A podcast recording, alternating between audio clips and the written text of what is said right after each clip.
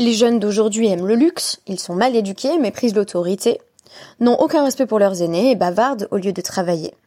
Ils ne se lèvent plus lorsqu'un adulte pénètre dans la pièce où ils se trouvent. Ils contredisent leurs parents, plastronnent en société, se hâtent à table d'engloutir les desserts, croisent les jambes et tyrannisent leur maître. C'est une phrase que l'on prête à Socrate et que l'on cite souvent, en général sans préciser d'abord qui est l'auteur, pour illustrer une sorte de rébellion de la nouvelle génération qui serait assez intemporelle. En d'autres termes, les fils ont toujours méprisé les pères et se sont toujours dressés contre eux. Shalom à toutes et à tous, merci d'être de retour sur DAF Yomi pour l'étude du DAF 30 du traité Nazir, où il sera bien entendu question de pères et fils, à commencer par la présentation de notre référence du jour. On a donc aujourd'hui le roman euh, d'Ivan Tourgueniev qui va justement mettre en scène un conflit idéologique euh, entre générations dans les années 1860 en Russie, lorsqu'on va découvrir effectivement la jeune génération et notamment euh, le nihilisme russe qui préside à l'apparition d'une forme de mentalité révolutionnaire dans cette Russie de la seconde moitié du 19e siècle. On a de plus en plus de contestations du traditionnalisme du régime en place, euh, une contestation également de la mentalité conservatrice euh, des parents, qui va se cristalliser euh, au début du roman autour des tensions entre Nicolas Petrovitch et son fils Arcade. Et comme d'habitude, les fils sont porteurs d'idéaux subversifs et désireux euh, de progrès euh, sociopolitique, tandis que euh, les pères, plus conservateurs, s'attachent à la tradition du passé. Ici, je me suis dit qu'il était intéressant d'observer une forme d'antagonisme entre ce présupposé transculturel, à la fois en diachronie, en synchronie, on va retrouver cette idée de la jeune génération rebelle et euh, de présenter donc ce phénomène tout en analysant euh, l'extrême inverse, à savoir le fils à papa.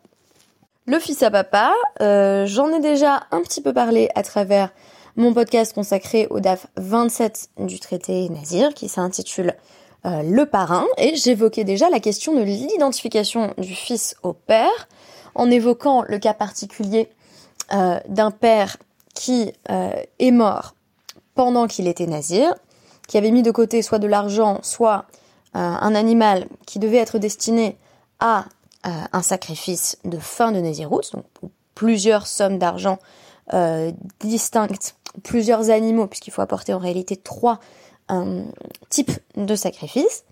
Et on nous disait, eh bien, si le fils a commis lui-même une transgression, il ne peut pas apporter le sacrifice de son père, ni même l'argent qui correspondait au khatat de son père, spécifiquement pour euh, ce sacrifice d'expiation lié à une transgression, parce que il n'a pas apporté la faute de son père.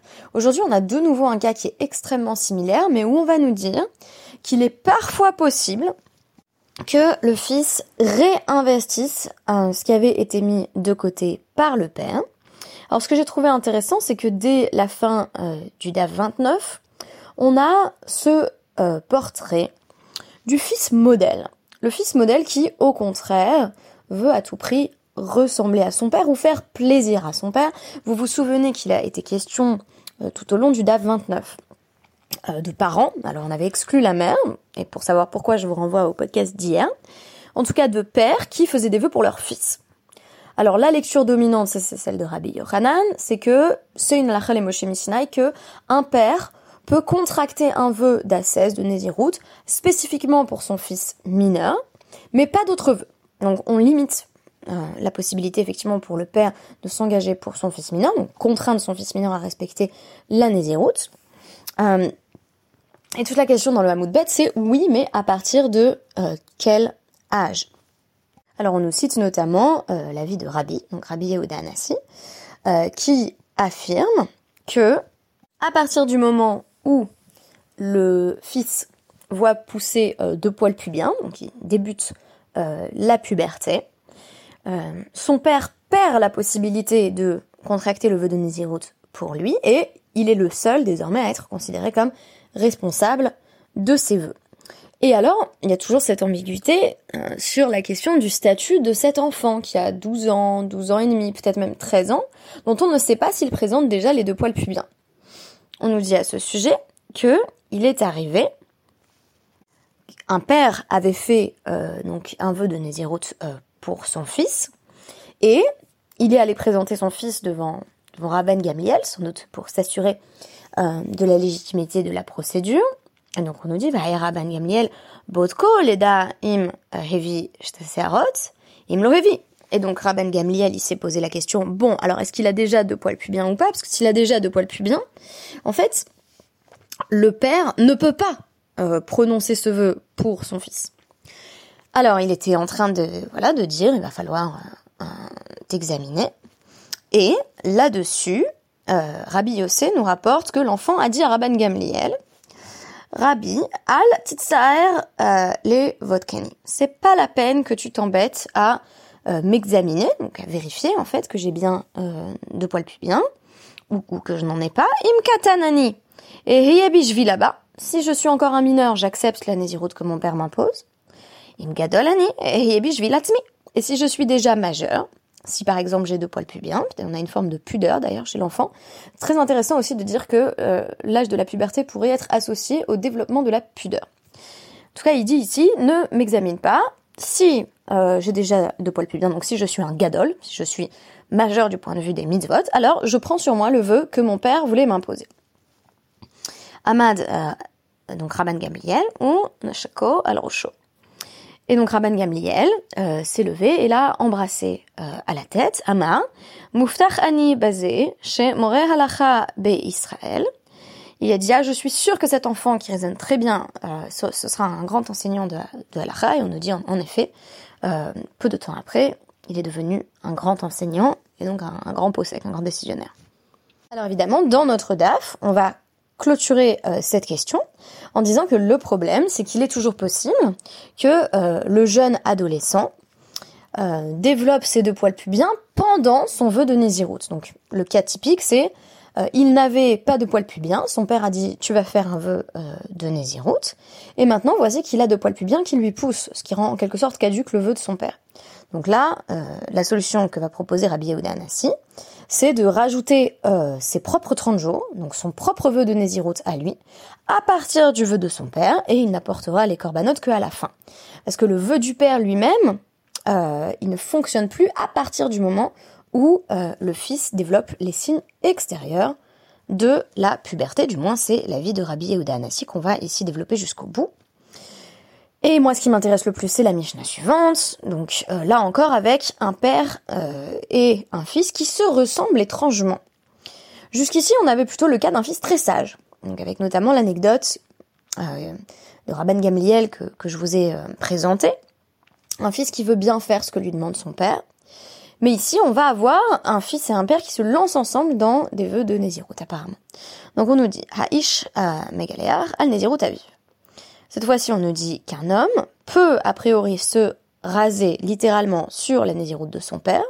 Ça veut dire quoi? Qu'il peut apporter les sacrifices euh, de fin de Néziroute que son père aurait laissé de côté, ce qui semble tout à fait contredire euh, ce que nous avons avancé euh, dans le DAF 27, pourquoi il faudra préciser. Mais, précision d'ailleurs, isha al avia. Mais la fille ne peut pas prendre la place de son père, ne peut pas prendre la succession de son père. Et donc la Gemara va nous dire, bah ça semble euh, évident, puisqu'en général c'est plutôt le fils qui hérite.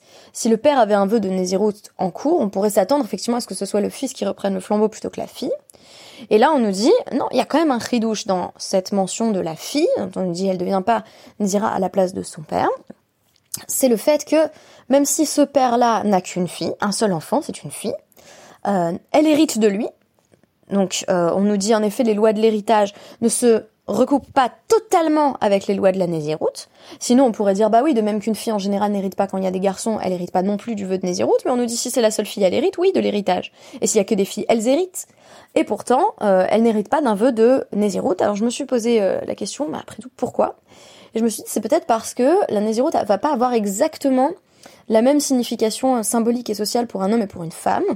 Peut-être qu'il coûte beaucoup plus à une femme de sacrifier notamment euh, sa chevelure euh, que euh, que ce serait le cas pour un homme. Et je pensais notamment aux interprétations que nous avions évoquées ces derniers jours sur le fait que une femme sans cheveux, c'était vraiment vécu parfois au sein du couple ou même socialement comme quelque chose. Voilà, il y avait une forme de de, de Zuhama. Enfin, Zuhama, c'était surtout pour la perruque, c'est-à-dire le fait qu'elle soit obligée de mettre euh, une chevelure postiche pour remplacer la sienne, c'était vu comme un peu répugnant.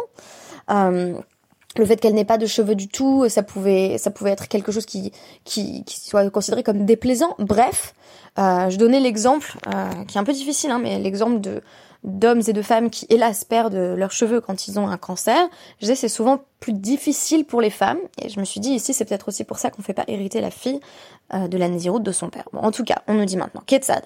Dans quel cas ça s'applique euh, Le cas qui nous avait été présenté en premier dans la Mishnah, à savoir un fils qui hériterait de la Nézirut de son père, puisqu'on nous a dit, euh, il y a trois dapim que c'était pas possible. Alors, c'est Mi Shehaya Aviv Nazir. והפריש מעות סתומים על נזירות ומת, ואמר הריני נזיר על מנת שיגלח על מעות Abba. On pourrait penser que le cas c'est euh, un fils qui a un père nazir et donc le, le père nazir avait mis euh, de côté de l'argent, bon, stumim, c'est-à-dire il n'a pas précisé quelle somme allait à quel sacrifice pour la fin de sa naziroute, mais il est mort avant la fin de sa période d'ascèse. Et le fils dit, bah, je vais devenir nazir, donc je vais prendre le, reprendre le flambeau, c'est l'analogie que je présentais dans, dans le podcast euh, donc d'Afumi épisode 802. Euh, je vais reprendre le flambeau et je vais moi-même, à la fin de ma propre période de Nézirut, apporter le sacrifice de mon père. Alors là-dessus, on nous dit Rabbi Yossé précise, Hare et Non, dans ce cas-là, c'est pas possible. Si le fils a repris le flambeau par rapport à son père, euh, il ne peut pas utiliser l'argent qui avait été laissé de côté par, par son père, mais l'argent doit aller l'année d'avant, donc ça on en a déjà parlé. Quand il y a de l'argent qui avait été désigné pour des sacrifices, ici c'est d'ailleurs pas des sacrifices qui avaient été euh, nommés, euh, cet argent doit aller à des dons, euh, donc Nedava, des, dons communautaires, voilà, volontaires. Et donc, Einze, Megaléach, al Aviv. De sorte que dans ce cas-là, le fils ne peut pas littéralement se raser sur la Nézirut de son père, c'est-à-dire utiliser l'argent mis de côté par son père pour apporter euh, ses propres sacrifices de fin de Nézirut. Notons que ici, il me semble que la mention des Ma'ot Stumim a son importance, c'est-à-dire que si on avait su qu'il y avait de l'argent que le père avait déjà mis de côté, notamment pour le Khatat, donc pour ce sacrifice de faute qui est très spécifique, le fils là ne pourrait pas se réapproprier cet argent. À mon avis, ça ne marche que parce que on a des Ma'ot Stumim, c'est-à-dire de l'argent qui n'est pas encore désigné.